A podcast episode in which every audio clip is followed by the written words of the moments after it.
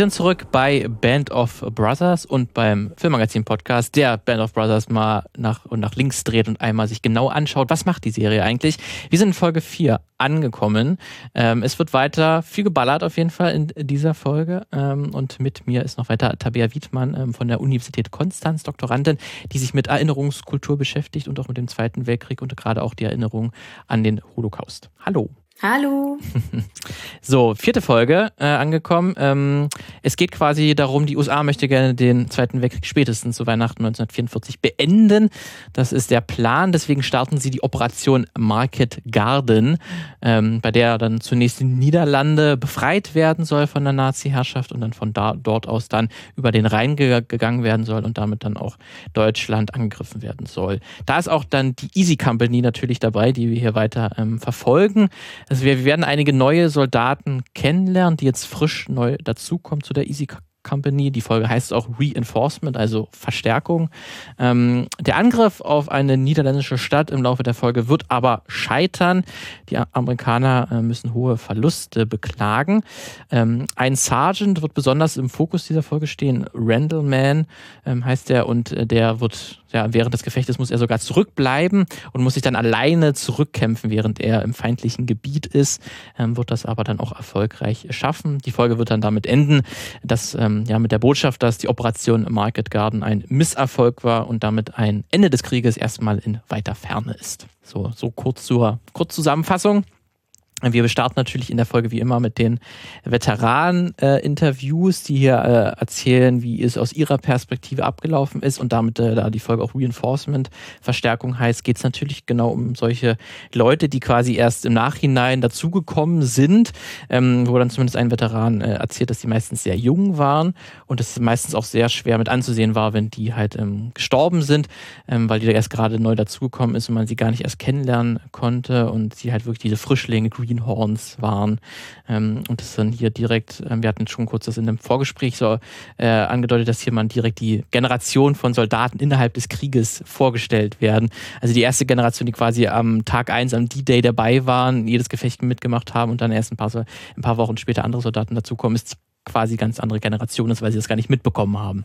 Ja, absolut. Ähm, und man merkt ja auch dieses ambivalente Verhältnis letztlich aus den Aussagen der Veteranen, also nicht nur, dass es, dass es traurig war, wenn man sie nicht kennenlernen konnte, sondern der eine sagt ja auch sogar, I didn't want to be friendly, ähm, aus dem Wissen heraus, wie schnell so, so ein Verlust ähm, passieren kann. Und jetzt hatten die also einige Wochen, Monate Krieg und sind eben nicht mehr, also diese erste Generation hat sozusagen der zweiten mh, mm, vorweg, dass sie einfach ganz reale Erfahrungen haben. Und diese ganzen Traumata worüber sich ja die letzte Episode mit Carentin ähm, vor allem befasst hat, durchlebt haben und ähm, ganz genau wissen, es ist nicht so glorreich, es ist nicht so so spielerisch möglicherweise, wie sie selbst dachten. Und das finde ich ganz interessant ähm, inszeniert, weil man hat letztlich eine Wiederholungssituation vom D-Day. Also man hat wieder so eine Absprungsszenario und ähm, wieder auch dieses, diese Vorbereitung,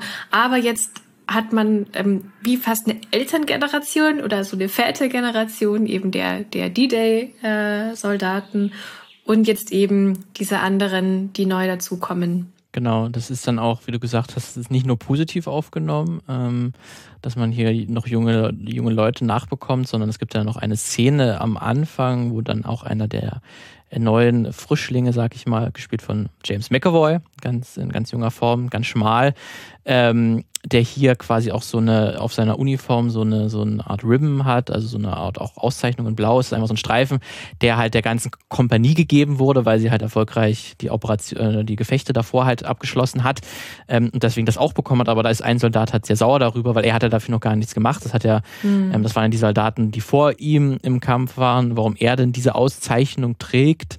Ähm, und dass sich James McAvoy, äh, seine Figur dahin darauf, dass er auch angesprochen fühlt und sich direkt an diese Auszeichnung auch von der Uniform reißt, ähm, weil er das dann doch damit nicht, auch nicht einverstanden ist oder zumindest getroffen ist von den Worten. Aber es wird dann auch direkt gebrochen, weil man dann erfährt, dass der Soldat, der sich beschwert hat, ebenfalls nicht an Kriegshandlungen teilgenommen hat, weil er während des Flugzeugabsprungs ähm, oder wegen des Fallschirmabsprungs ähm, halt verletzt wurde und deswegen auch gar nicht am Krieg teilgenommen hat. Also es ist auch eine sehr, sehr künstliche äh, Trennung, die man hier aufziehen möchte oder die Soldaten haben, weil man sich dann irgendwie mit, mit äh, Leistung rühmen möchte, ähm, die halt andere gar nicht oder die man selber gar nicht vollbracht hat.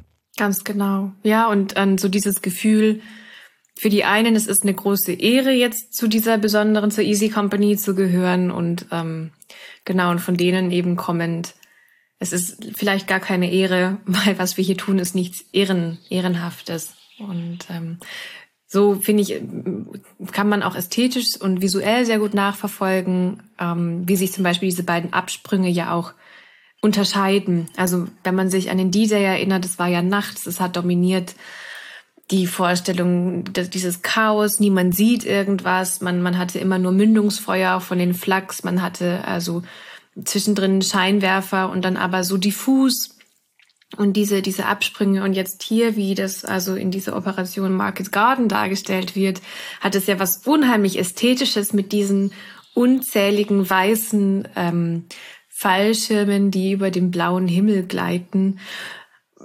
Also es ist, es wird beinahe, oder ich finde, da, da wird nochmal so ein bisschen dieses, dieses Narrativ der ersten Generation, wenn wir es jetzt einfach mal so nennen wollen, der Erstgeneration Soldaten, so ihr wisst gar nicht, was wir gemacht haben. Weil natürlich jetzt dieser zweite Absprung, das ist was ganz anderes und es wirkt auf jeden Fall harmloser, übersichtlicher, geordneter, möglicherweise weil der, der ähm, große Vorteil ist, jetzt hat man schon kampferprobte Soldaten dabei. Wir hatten in der Folge zum D-Day ja angesprochen, diese, diese jungen Männer, die haben ja vom Krieg eigentlich nur diese große Leerstelle, diese Vorstellung, die waren alle zu jung, um im Ersten Weltkrieg zu dienen. Ähm, das heißt, Zweiter Weltkrieg war die erste Kriegserfahrung, die man macht. Die hatten also keine Ahnung und hatten eben zum Beispiel nur diesen Sobel, der aber gleich mal äh, ausgemustert werden musste als ineffizientes Vorbild. Und ähm, ich glaube, damit, damit spielt jetzt diese, diese Reinforcement-Episode, dass die gleichzeitig eine Sicherheit bieten konnten, weil man jetzt Männer hatte, die genau wussten, wovon reden wir. Und gleichzeitig aber auch ganz viele innere Konflikte, weil unterschiedliche Haltungen zum Krieg eingenommen werden. Also wo sich Resignation und Optimismus, ähm, Erfahrung und, und ja, also gegenüberstehen und irgendwie nicht, nicht gut miteinander harmonieren. Ja, ja, weil jeder dann auch den Krieg anders wahrnimmt, damit anders klarkommt. Das haben wir auch in der Folge davor halt auch besprochen, welche unterschiedlichen ja, äh, ähm, Handlungstaktiken und halt Umgangstaktiken sich dort bilden, gute wie schlechte, ähm, die dann hier aufeinandertreffen und dadurch, dass dann der Krieg sich schon ein paar Wochen und Monate zieht, ähm, entstehen dann natürlich dann auf einmal Fronten, wenn neue dazukommen. Es wird dann auch dann gezeigt während dieser Vorbereitung darauf, dass jetzt diese Operation Market Garden beginnt, dass äh, diese Frischlinge, die müssen erstmal gezeigt werden, wie man das Gewehr richtig hält, wenn man halt im Fallschirmsprung ist, damit dann das irgendwie nicht ins Gesicht fliegt. Ähm, das muss man den anderen Soldaten jetzt gar nicht mehr zeigen. Ähm, aber tatsächlich, du hast ihn auch gerade angesprochen, Sobel kehrt ja auch in dieser Folge kurzzeitig zurück. Er fährt quasi da oder er, er äh, ist da mit an diesen Vorbereitungen, nimmt er irgendwie dran, dran teil und wird dann auch nochmal aufgemacht, dass alle Soldaten von der Easy Company ihn erstmal sehr abschätzig angucken, um es vorsichtig zu formulieren. What's he doing here? Oh, Sobel? Well, he's the newly appointed Regimental S4. Supply officer? Yeah, you got it. Die sind nicht gerade begeistert ähm, davon, dass er da äh, vorkommt. Warum ähm, glaubst du, haben sie ihn nochmal jetzt hier gezeigt? Weil er hat jetzt im Fall wirklich für die Handlung keine wichtige Rolle, der, der Sobel. Und hat jetzt eigentlich auch keinen wichtigen Dialog, würde ich sagen. Aber warum haben sie ihn nochmal eingesetzt? Warum zeigen sie ihn nochmal? Ja, auf ihn hätte man auch gut rausstreichen können für diese Folge. Also ich könnte mir einfach rein, rein vom Narrat also so vom, von der Geschichtserzählung, jetzt haben wir hier eine Episode mit vielen neuen Gesichtern. Da ist es manchmal auch einfach entspannt, mal alte Gesichter wiederzusehen, ähm, um so ein bisschen das Andauern von Beziehungen nachverfolgen zu können. Ich glaube deswegen. Und weil diese Auseinander, also weil anhand, glaube ich, von Sobel dieses Wachstum und die Entwicklung der anderen Soldaten gut nochmal nachgezeichnet werden kann. Also wie der ja ursprünglich so als Autoritätsfigur fungieren sollte und jetzt aber einfach komplett dekonstruiert ist und, und eben als, als ähm, Verwaltungsmaterialofficer, glaube ich, ja, kommt. Ja. Mm, und deswegen auch Eintritt. keiner Respekt eigentlich vor ihnen hat und nur möchte, genau, dass man eigentlich daran nun, ja, und ja. dass man vielleicht auch daran wieder so ein bisschen nachteilen kann, äh, nachvollziehen kann, okay, inwiefern haben sich einfach diese Männer verändert und haben jetzt ein Wissen, also sind ihm letztlich überlegen, weil sie haben ein Wissen vom Krieg, das Sobel selber nicht gesammelt hat. Und jetzt sind sie die, die Veteranen geradezu schon. Sie sind diejenigen, die ähm, da sind, wo er eigentlich hin wollte. Das heißt, es ist ein unterschiedliches, eine neue Machthierarchie. Und indem man nochmal so ein bisschen an diese Entwicklung erinnert, glaube ich, erinnert man einfach dran, Zeit ist vergangen. Charaktere haben sich entwickelt bemerkt das bitte, liebes Publikum. Das kann auch, glaube ich, gut sein. Es gibt ja dann auch noch den, den äh, kurzen Dialog zumindest zwischen Sobel und einem Soldaten, wo Sobel noch mal kurz ihn äh, wegen, weil er sich irgendwie ein Motorrad oder so geschnappt hat, was ihm eigentlich gar nicht zusteht, um hier ein bisschen Freizeit ein bisschen rumzudüsen und wo er dann direkt so sich das anguckt und dann direkt in diesen Modus geht. Er, er brüstet sich vor dem Soldaten so auf und, und sagt ihm dann, dass er das nicht tun soll. Sergeant, that motorcycle is United States Army property. That may not mean anything to you, but it means something to me man merkt, dass er sich jetzt hier präsentieren muss, weil er eigentlich ja hat ja keine Kriegserfahrung im Gegensatz zu den äh, Soldaten, wie du angesprochen hast. Ähm, und dass hier das ein bisschen künstlich ist, dass er hier das noch was gefunden hat, wo er sich be beschweren kann, äh, noch ein bisschen seine, seine Macht sozusagen ausspielen kann. Ich glaube, das ist. Genau, wie dieses Pulling Rank. Genau. Aber als leere, als leere Drohung letztlich. Ja. Die nächste ähm, wichtige Szene in der Folge spielt dann in der Stadt Eindhoven. Ähm, die wurde dann quasi, da, da marschieren die US-Soldaten ein und werden auch sehr freudig äh, von den Niederländern und den niederländischen Bürgern und Bürgerinnen begrüßt, kann man sagen. Das ist wie ein Volksfest gefühlt. Also man freut sich hier, dass die Amerikaner kommen. Ähm, die Stadt wirkt ja auch dem wurde halt quasi befreit schon. Also keine Kriegshandlungen finden dort mehr statt in, zu, zu diesem Zeitpunkt.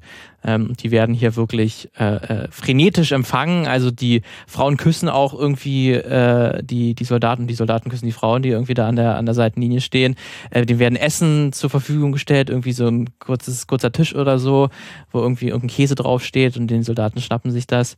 Ähm, was dann aber äh, wahrscheinlich den, den ähm, bisschen das dann gebrochen wird, ist dann, dass dann einige Frauen auch von den Zivilisten ähm, oder einen von den niederländischen Frauen sofort geschnappt werden von denen. Die werden als Nazi-Kollaboteure ja, gebrandmarkt, also sie sollen mit Nazis geschlafen haben ähm, äh, während der, der, der Nazi-Herrschaft ähm, von Eindhoven.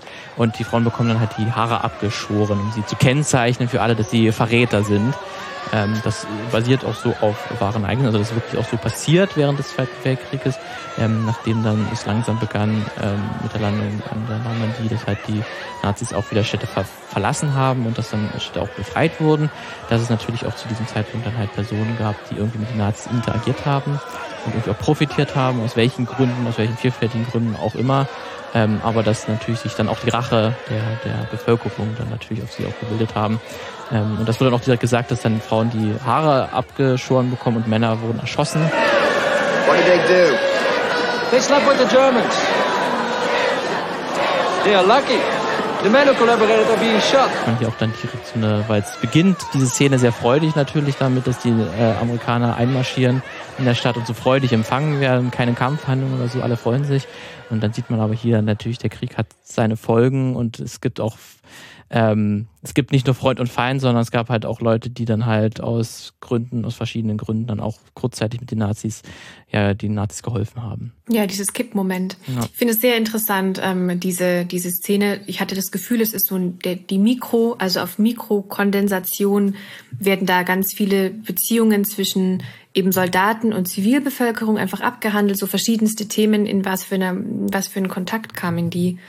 Ähm, genau, und dann irgendwie zum einen, also ich habe natürlich durchaus eine kritische Perspektive auf die Serie, weil ähm, Frauen natürlich keine Rolle ja. jetzt wirklich spielen. Also ich glaube, die, die in der dritten Folge war das erste Mal, dass Frauen überhaupt vorkommen in dieser Wäscherei erstmal überhaupt Ganz Frauen genau. gesehen hat. Und eine Sprechrolle hatten. Ja. Ähm, also das ist natürlich eine, eine Männerwelt, die hier, also Soldatenwelt als Männerwelt ähm, und Frauen dienen immer nur, genau, normalerweise halt so als dieses Phantombild in der Heimat, ähm, die so an diesen, an diese Friedenszeiten möglicherweise so als, als Vorstellungsbild eine Kraft hat, aber natürlich irgendwie nicht audiovisuell für uns ZuschauerInnen zugänglich bleiben. Und genau, also dann halt zum einen natürlich, dass dann diese, diese küssenden Frauen da ankommen und die aber Herrenden, natürlich ist Winters trotzdem aber mit seiner Koordination beschäftigt und ist also viel mehr daran interessiert, seine, seine Männer da durchzubuxieren. Genau, aber dass man also zum einen dieses freundliche Verhältnis hat, dass die Resistance ähm, angesprochen wird. Also sie sind ja eigentlich auf der Suche nach, nach den Deutschen, die sich immer wieder taktisch zurückziehen. und dann aber endlich in dieser, in dieser Menschenmenge so diesen Kontaktmann finden. Das bedeutet, Zivilbevölkerung war nicht nur also war nicht nur, nur Opfer, sondern eben auch in diesen Bewegungen gab es Widerstand, es gab ähm, örtliche Menschen, die sich also irgendwie versucht haben zu positionieren. Und die andere Position, die dann eben auch in Form der, der geschorenen Frauen angesprochen wird, sind die KollaborateurInnen, ähm, die versucht haben, ja, möglicherweise auch einfach nur zu überleben, Schutz zu haben, wie auch immer. Ich, äh, ich, glaube, es gab diesen Film Suite Française vor einigen, vor einigen Jahren, wo auch dieses Thema ja angesprochen wird, dass also ein, ein junger deutscher Offizier einquartiert wird bei einer Witwe, glaube ich sogar, und sich da eben so eine Liebesbeziehung ähm, entfaltet. Also de, dieser, dieser Komplex von, diese Berührungspunkte von Zivilgesellschaft noch vor Ort und entweder Besatzung oder Befreiung, wie auch immer, aber irgendwie ein soldatisches System wird immer und immer mehr gezeigt. Und es passiert in Band of Brothers, würde ich sagen, aber vor allem in dieser kondensierten ähm, Szene und wird nach und nach noch in ein paar anderen Situationen in der, in dieser Episode behandelt. Das heißt, es geht nicht nur um die Beziehung zwischen den unterschiedlichen Soldatengenerationen, sondern ich würde sagen, auch hier wird in den Blick genommen die unterschiedlichen Beziehungen zwischen Soldaten und, und ziviler Welt. Ja, da hat, hat man dann auch direkt in der nächsten Szene in der Nacht, ähm, wo dann auch die Soldaten halt so einen Luftschutzbunker entdecken, wo dann auch ein äh, Zivilist rauskommt und dann auch ähm, gesagt wird, dass, oder dann man auch sieht, dass er auch ein Kind hat ähm, und dass dann auch zum ersten Mal ein Schokoladenriegel essen darf. Ähm, der dann ganz süß in der Ecke sitzt und dann zum ersten Mal diesen Schokoriegel mampft. Ähm, und dass dann die Soldaten, glaube ich, davon auch so ein bisschen äh, berührt sind von der Szene vielleicht so ein bisschen und dass auch nochmal so gezeigt wird, welche unterschiedlichen Erfahrungen halt Zivilisten halt auch im Krieg gemacht haben. Und wir als ZuschauerInnen sind natürlich auch sehr berührt, weil endlich, endlich kommt der amerikanische Soldat mit einer Schokolade. Also auf das wartet man ja fast schon. Ist ja ähm, natürlich auch ein bisschen äh, verzerrend, wahrscheinlich sehr, sehr dargestellt, ne? So dass der, die Soldaten halt erst kommen müssen äh, und das, das heilige Land sozusagen bringen oder zu, zu, zurückerobern und dann halt auch noch Nahrung dabei haben, um, um, um zu unterstützen. Ne? Und der Widerstand wird ja auch in dieser Folge zwar kurz angesprochen, doch ein Widerstandskämpfer auch ge gezeigt, aber ja, ansonsten die Hauptakteure sind ja auf jeden Fall die Soldaten hier oder so, die und sozusagen die, die Handlung, die die Widerstandskämpfer und Kämpferinnen davor ge gemacht haben, spielen ja dann gar keine Rolle. Genau, bleiben als Leerstelle da. Die bleiben wirklich als Leerstelle. Genau. Und das ist, also das ist ja schon durchaus, ähm, wird sehr zwar berührend und, und affektiv irgendwie dargestellt, aber ist ein klassisches Motiv natürlich. Also gerade amerikanische Soldaten, die Kindern Schokolade schenken. Ja, da könnte man wahrscheinlich auch so eine Auflistung machen von, von Kriegsfilmen, wo so genau so eine Szene vorkommt. äh, ich glaube, das ist sehr häufig auch eine Schokolade, ja. Weil er irgendwie, ich glaube, war das die Folge oder die davor, wo irgendwie dann auch gesagt wird, dass die, wo die Amerikaner irgendwie so deutsches Essen oder so essen, irgendwie so Soldaten essen und so einen Käse in der Tube. Ich muss sagen, das ist einfach widerlich. Ähm, ja. Dass dann direkt so gesagt wird, ja, die Deutschen, die haben auch keinen keinen Geschmack ähm, und wir bringen hier die leckere Schokolade mit. Ähm, kann ich mir direkt auch so gut, gut vorstellen. Ähm, ja, dann die nächste Szene wäre dann an sich, dass die Soldaten so auf dem Weg zu dem Stadt sind, die sie einnehmen wollen ähm, und dann auch eine, eine Frau eine, äh, treffen auf dem Weg, die hat auch die Haare abgeschoren bekommen hat und auch ein Baby auf der Hand hat. Ähm, also die ja auch direkt als äh, Nazi-Kollaborateurin dann so gebrandmarkt wurde. Ob sie es jetzt wirklich gemacht hat oder nicht, ist ja auch nicht ganz klar, weil diese Racheaktionen haben sich natürlich auch manchmal an Personen gewendet, die jetzt auch eher unschuldig waren vielleicht oder halt nicht in der Form vielleicht äh, mitgemacht haben, aber die einfach dann im Zuge dieser Racheaktion auch mit, mit gemeint waren. Ähm, und dann hat ein Soldat geht dann auch runter vom, vom Panzer oder von, von, vom Fahrzeug und gibt dem Kind auch wieder einen Schokoriegel. mal kurz zweimal hintereinander diese Szene, ähm, also direkt das aufgebaut wird. Ähm, aber diese ja etwas friedvolle Szene wird dann direkt gebrochen, weil dann wieder die, die, die Schlacht beginnt oder das Gefecht ähm, in der niederländischen Stadt jetzt hier eingenommen wird, ähm, ein paar Kilometer entfernt halt von Eind, Eindhoven. Ähm, und das hier aber nicht so gut ausgeht, kann man sagen, für die US Army. ähm, euphemistisch ausgedrückt. Euphemistisch ausgedrückt. Ähm, ist auf jeden Fall wieder dieses ganz klassische Motiv. Die äh, Wehrmacht hat sich eingebunkert in der Stadt. Ähm, es gibt keine klaren Fronten, sondern nur ähm, Häuser, Häuserfenster, wo Gewehre rausgucken und Geschütztürme irgendwie an Dächern, ähm, wo man nur schwer rankommt. Ähm, und die Soldaten sind auch recht ja, widerwillig oder sie müssen erstmal überzeugt werden, jetzt überhaupt aus ihrer Deckung herauszukommen, um diese Stadt einzunehmen. Also Winters und die anderen Sergeant äh, haben auch Mühe und Not, die Soldaten auch überhaupt zu motivieren, ähm, die erstmal so auch ein bisschen paralysiert immer so kurzzeitig in der Stellung verharren und erst dann wirklich in den Krieg übergehen. Ähm, eine ganz interessante Szene ist dann vielleicht, weil ein Soldat bemerkt, dass auch ein deutscher Panzer ähm, sich versteckt, ähm, so unter Heuballen ähm, ähm, in so einer Art Stall. Versteckt, zwar gut sichtbar ist, aber man kann ihn mal kurz übersehen im, im, im Gefecht. Er das auch seinem, sein, seiner Seite auch mitteilt, ähm, sein US-amerikanischer Panzereinheit, aber die sagt ja, ich kann ihn von hier aus nicht sehen, den deutschen Panzer, deswegen ich kann jetzt nicht einfach draufschießen, weil dazwischen ist halt ein Haus. Und ich habe den Befehl be bekommen, keine unnötige Zerstörung anzuwenden. Deswegen fährt dieser amerikanische Panzer erst ein bisschen vor, um halt diesen deutschen Panzer zu sehen, aber dann ist es schon zu spät, weil darauf hat der deutsche Panzer auch nur gewartet und kann halt schon mal einen Panzer zerstören. Und dann geht halt das ganze Geballer los, Bazookas, Granaten, Mörser fliegen rum und mhm. das ganze Haus, um was es ging, was man nicht zerstören sollte, da fliegt auch Häuserwände und so weg. Und ähm, ich glaube, hier wird dann auch so ein bisschen gezeigt, dass diese Vorgabe oder diese Taktik nicht so die klügste war. Ich weiß gar nicht, ähm, waren es nicht sogar ist es nicht sogar ein britischer Panzer? Also ist es nicht eigentlich sogar eine, eine Kooperation? Ja, es sind also Briten und Amerikaner, glaube ich, auf jeden Fall, die genau. hier zusammenkämpfen und auch äh, Ausrüstung teilen. Genau, weil wenn wir schon wieder das Thema Zusammenarbeit, also Verhältnis von, dass hier sogar auch dieses inner, innere Verhältnis der verschiedenen alliierten Fraktionen angesprochen wird. Und ich meine sogar, dass es eben britischer Panzer ist. Ähm, und, und so, sozusagen, also da könnte man als Seitenhieb das möglicherweise sogar interpretieren, also die sind unkooperativ, die halten sich an ihre, an ihre Vorgaben. Und hier auch wieder so die Frage, welche, welcher Generation möglicherweise an Soldaten entspringen dann auch diese, diese Soldaten, die eben noch gelernt haben, ich höre auf meine Befehle, wohingegen möglicherweise diejenigen, die Gefechte einfach schon erlebt haben, wissen, man muss improvisieren und man muss manchmal sogar Befehle anpassen an die Gegebenheiten vor Ort. Ähm, genau, und da entsteht dann diese, diese problematische Beziehung. Und zum anderen wird hier auch wieder ganz klar inszeniert die, oder bestärkt dieses Narrativ der, der technischen, des technischen Fortschritts der Wehrmacht. Also das ist ja immer wieder auch ein, ein großes Faszinosum, mm, was sich gerade auch in Computerspielen spielt, sowas wie Wolfenstein, ähm, diese ganzen Reihen aber auch in, in Strategiespielen ist meistens, wenn man dann das Deutsche Reich spielt und die Wehrmacht spielt, hat man die tollsten Waffen und die, die weiteste technische Entwicklung. Also, dass das hier auch wieder so ein bisschen gepusht wird. So, oh, die haben einen, ich glaube, diesen, diesen Panzer. Tigerpanzer, glaube ich. Ja, ich wollte gerade, ja. ich glaube, es ist ein Tiger. Das ist ein Tigerpanzer. Tiger, ja. Ähm, genau, also dass auch hier wieder darauf angespielt wird, dieses große Faszinosum mhm. ähm, der technischen Diese Überlegenheit. taktische Überlegenheit der ja. Wehrmacht, das ist auch was ganz äh, bis heute sich, sich hält ähm, und auch wirklich dieses Faszinosum, auch dieses, es geht ja dann auch gleich einher mit diesem, diesem Märchen von, von einer sauberen Wehrmacht quasi, die hat einfach einen sehr guten Krieg geführt, hat aber natürlich keine Kriegsverbrechen gemacht.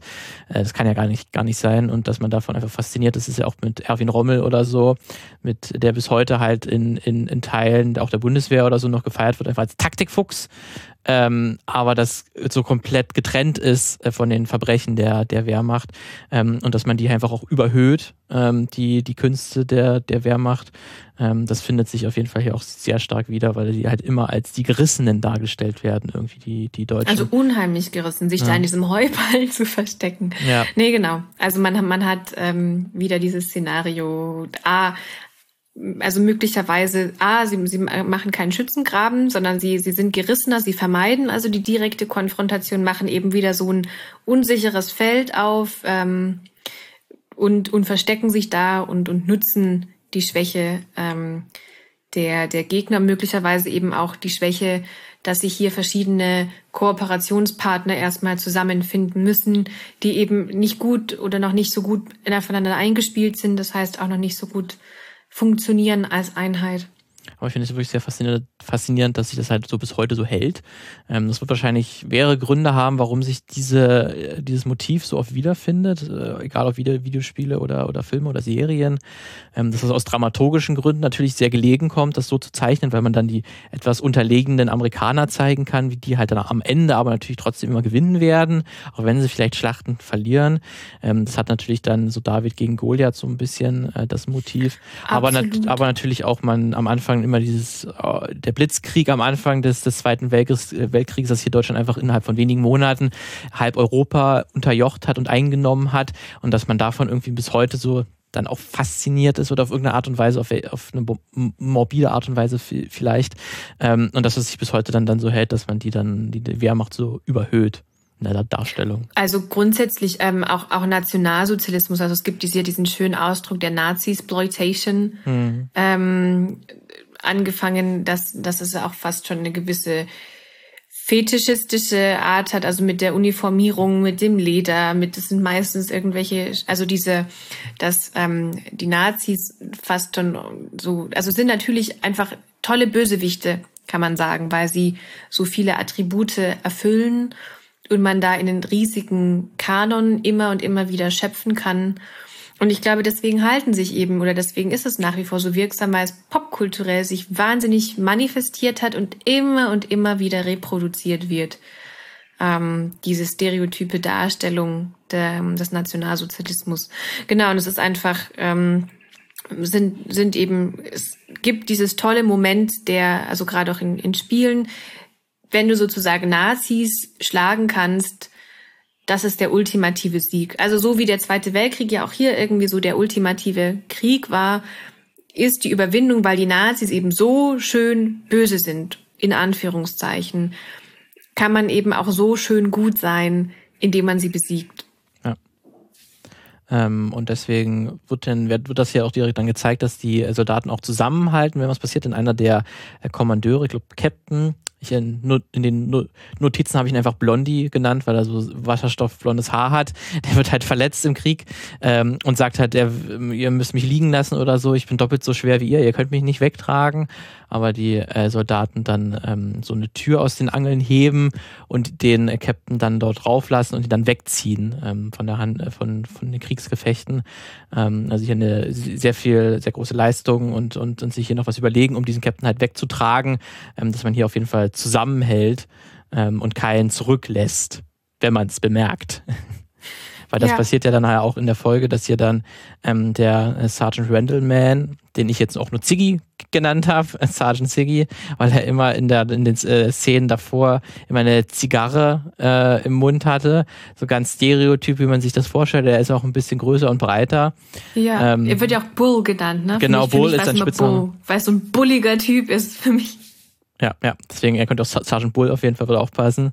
Ähm, der wird zurückgelassen, weil er sich irgendwie auch ein bisschen verletzt ist ähm, und versteckt sich dann ähm, in der Kanalisation, ähm, weil er halt dieses Gefecht äh, zugunsten der Deutschen ausgeht. Die Amerikaner müssen sich zurückziehen.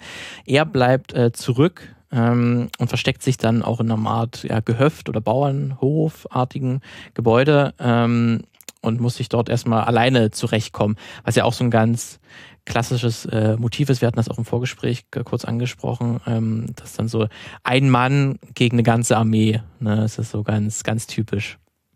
Ja, auch typisch, typisch amerikanisch. Also es ist halt nicht der eine Cowboy gegen ähm, so und so viele ähm, Indigene, sondern das ist der eine Bull gegen ähm, viele, viele Nazis. Und ich finde, also Bull ist ja auch in der, also nicht nur von, von seiner Physik, sondern so eben auch als, als Typ, das ist angesprochen mit dieser Zigarre, ähm, der verkörpert viel, würde ich sagen, diese amerikanische Coolness. Ähm, er wird auch in dieser Szene, also es wird eigentlich schon, schon angelegt in der Episode, dass es später mehr um ihn gehen wird, weil man sieht ihn mit den anderen interagieren, gerade mit diesen jüngeren Generationen, da wird er öfter ins, ins, in Szene gesetzt. Und ähm, nimmt da, glaube ich, eher so eine Mentorenhaltung an. Also der geht auf die zu, berät sie mit, mit den Materialien. Also man merkt, der ist interessiert und ähm, wirkt sympathisch, ist also Teil von diesem Band of Brothers ähm, und ist damit in seiner Mentalität und in seiner Physik und überhaupt in seiner, in seiner ganzen Darstellung, also sehr, sehr amerikanisch. und ähm, wie er sich da dann herumbewegt. Und auch hier, also in, in Computerspielen wäre das dann so eine Stealth-Mission, also wo man sich immer irgendwo rumschleichen muss und, und anschleichen muss und am besten von hinten Leute erschießen oder erstechen, ähm, in die er sich hier begibt. Und das ist letztlich, wir hatten es kurz angerissen, stark auch wieder dieses Frontier. Moment. Also jetzt ist nicht nur die Gegner, sondern sogar die ganze Raumbewegung ähm, es ist, der Raum ist sein Feind und irgendwie muss er sich da äh, alleine zurechtfinden, auf sich allein gestellt und überleben. Ja, er trifft ja dann auch auf zwei Zivilisten, die sich dann auch in diesem äh, Gehöft verstecken, wo er natürlich gleich als Beschützer auftritt, wo wir dieses weitere positive Motiv auf jeden Fall haben, so als klassischen amerikanischen Helden, der natürlich, obwohl er sogar noch in der absolut in der Unterzahl ist, alleine klarkommen muss, aber trotzdem noch als Beschützer, als Held auftritt ähm, vor den zwei Zivilisten. Also irgendwie ein älterer Mann und seine Tochter ist das dann, glaube ich, ähm, wurde nicht direkt ausgesprochen, aber so müsste ungefähr von den Altersunterschieden her müsste das so passen. Und dass dann auch ähm, er halt äh, verletzt ist, weil er halt getroffen ist. Und er lässt dann halt in diesem äh, Gehöft, lässt er halt so ein blutiges äh, Taschentuch fallen, so ein Hinweis. Und dann kommt halt ein deutscher Soldat dann rein in dieses Gehöft ähm, und entdeckt das halt. Und dann hört man auch, dann, dann ist irgendwie die Tochter, die dann irgendwie an so einen Eimer tritt oder so. Und dann kommt halt der Soldat und merkt, okay, da ist irgendjemand. Und dann kommt es halt zum äh, Zweikampf äh, zwischen dem Sergeant und dem äh, deutschen Soldaten, ähm, wo sie sich halt dann mit einem Bajonett ähm, dann der, der Sergeant den, den Deutschen ersticht. Und das dann hier auch ganz klassisch so aufgebaut ist, weil es wirklich so, ähm, der, der, der deutsche Soldat sich so einmal so komplett umdreht. Man sieht, äh, der, der Sergeant hat nur den Rücken des deutschen Soldaten vor sich und muss ihn nur noch so äh, erstechen und auf ihn zukommen. Wirkt auch so direkt wie wirklich so eine Stealth-Mission in dem Videospiel. Jetzt wirklich so X und jetzt angreifen. Ja, ähm, genau. So das gewirkt, weil es genau diesen perfekten Nahkampf. Moment. E, e, e, e, e, e. Genau, und, man, und genau in dem Moment, wo natürlich dieser, dieser Zweikampf vorkommt, weil könnte man denken, okay, ist vielleicht ein bisschen laut. Es kriegen die anderen Soldaten mit, aber glücklicherweise ist es irgendwie gerade mehrere Flugzeuge. Alles nichts für das Amerikaner!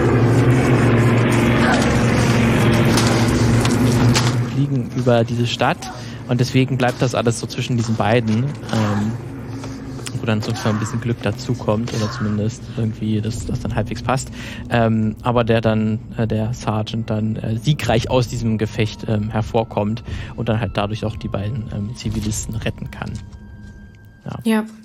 Aber es, also es sind, sind verschiedene ähm, Verhandlungsebenen, die ich sehr interessant finde, die hier so parallel geschaltet werden. Also zum einen natürlich dieser Umgang mit ich würde schon sagen, er vermeidet so lange als möglich den, die direkte Konfrontation. Natürlich auch, weil er weiß, wenn es, wenn es schon schief geht, dann sind es einfach zu viele für ihn. Ähm, aber es durchaus, glaube ich, schon auch ein Widerstand im Sinne von, dass er, glaube ich, sich lieber verstecken würde und, und die, diesen anderen Soldaten eben nicht umbringen. Das heißt, also, und da ist es ja auch das erste Mal, wenn man diesen jungen, diesen einzelnen deutschen Soldaten, also in der Gruppe, finde ich, waren sie dann wieder sehr typisch inszeniert, diese unsympathischen deutschen Stimmen, die das also durchsuchen und dann ist dieses unsympathische, aber auch un unmenschlich gezeichnete Rudel weg und dann kommt aber so dieser eine Soldat zurück und ähm, man, man kommt an die näher dran. Also dieser deutsche Soldat wird anders inszeniert und wird irgendwie menschlicher dargestellt und ich glaube, daher kommt dann auch so ein bisschen dieser Konflikt. Wie bringt er ihn jetzt um?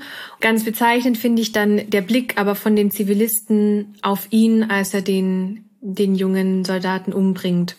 Weil das Mädchen sehr erschreckt aussieht und also eigentlich Angst vor ihm dann hat, obwohl ja davor so eine Art Kooperation entstanden ist. Das heißt, in, also auch wieder diese Frage der Menschlichkeit und Unmenschlichkeit. Er hat einfach gerade ein menschliches Wesen umgebracht, in, getötet in dem Moment und wird dadurch unmenschlicher. In den Augen jedenfalls der Zivilisten. Also in dem Moment, in dem militärische Welt wieder auf zivile Welt ähm, trifft, werden auch so diese Normalitätskonstrukte, an die man sich davor gewöhnt hat, na klar, es sind Soldaten, die erschießen und, und erstechen Leute, werden auf einmal kurzzeitig jedenfalls in Frage gestellt. Und deswegen finde ich, finde ich die eigentlich sehr, sehr tiefsinnig oder sehr tiefschichtig, diese, diese ähm, Darstellung.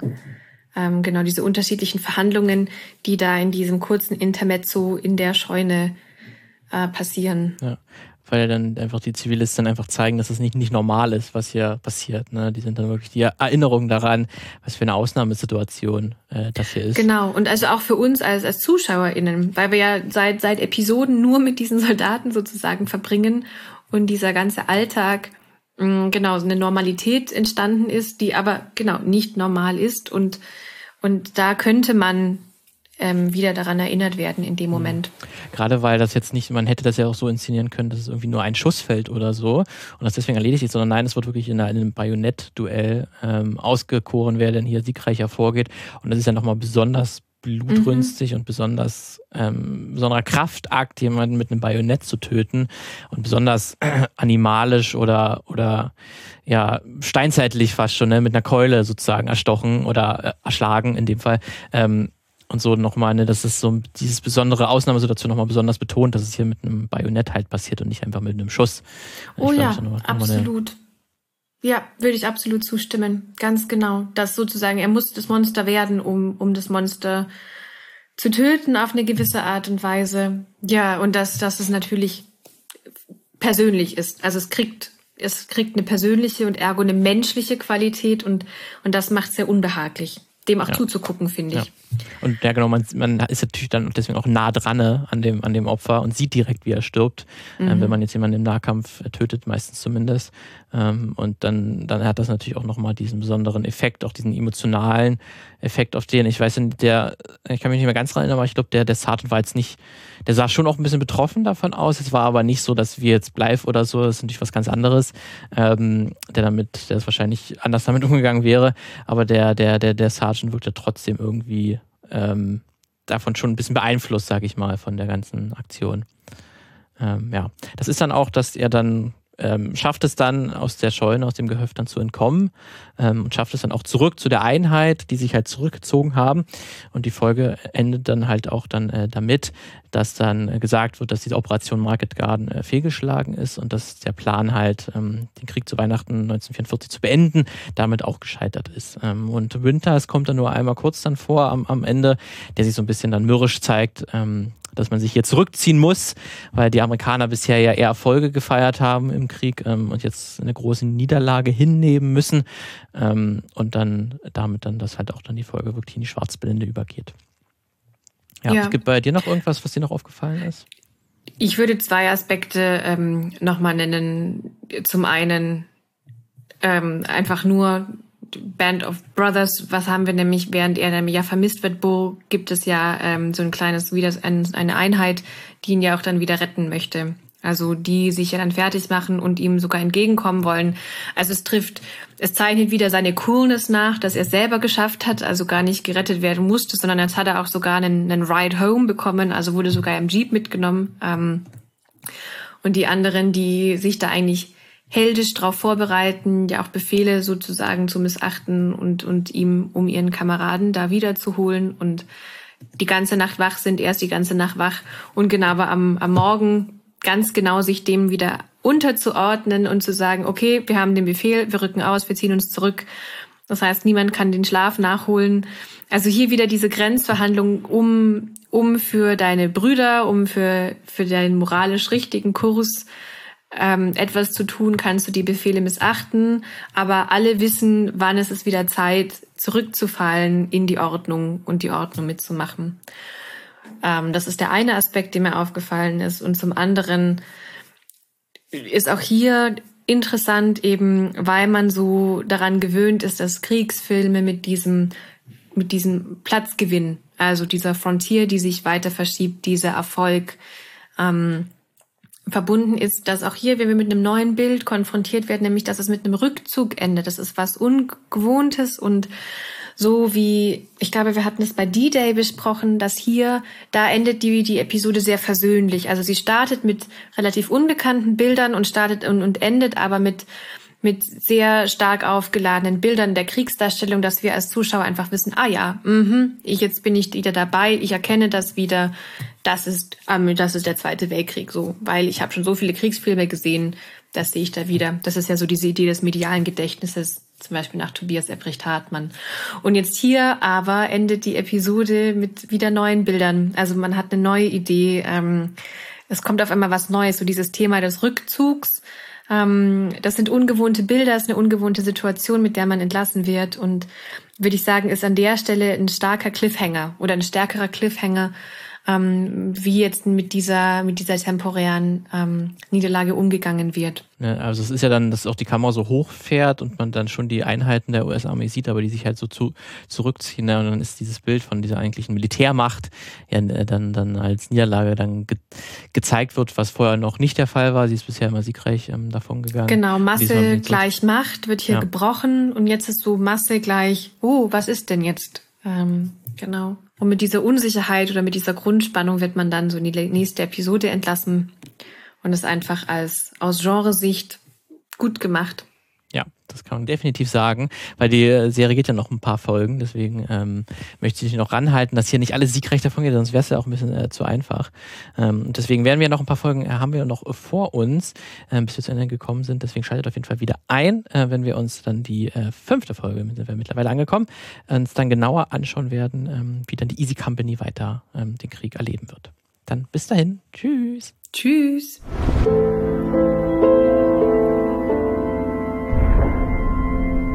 Die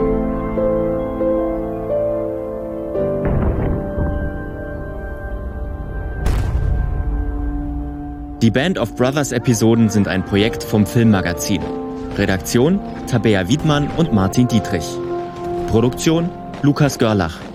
Intro Bonnie Stoev. Für mehr folgt uns auf Twitter at das Filmmagazin, abonniert unseren Podcast auf filmmagazin.audio oder schreibt eine Mail an mail at filmmagazin.audio.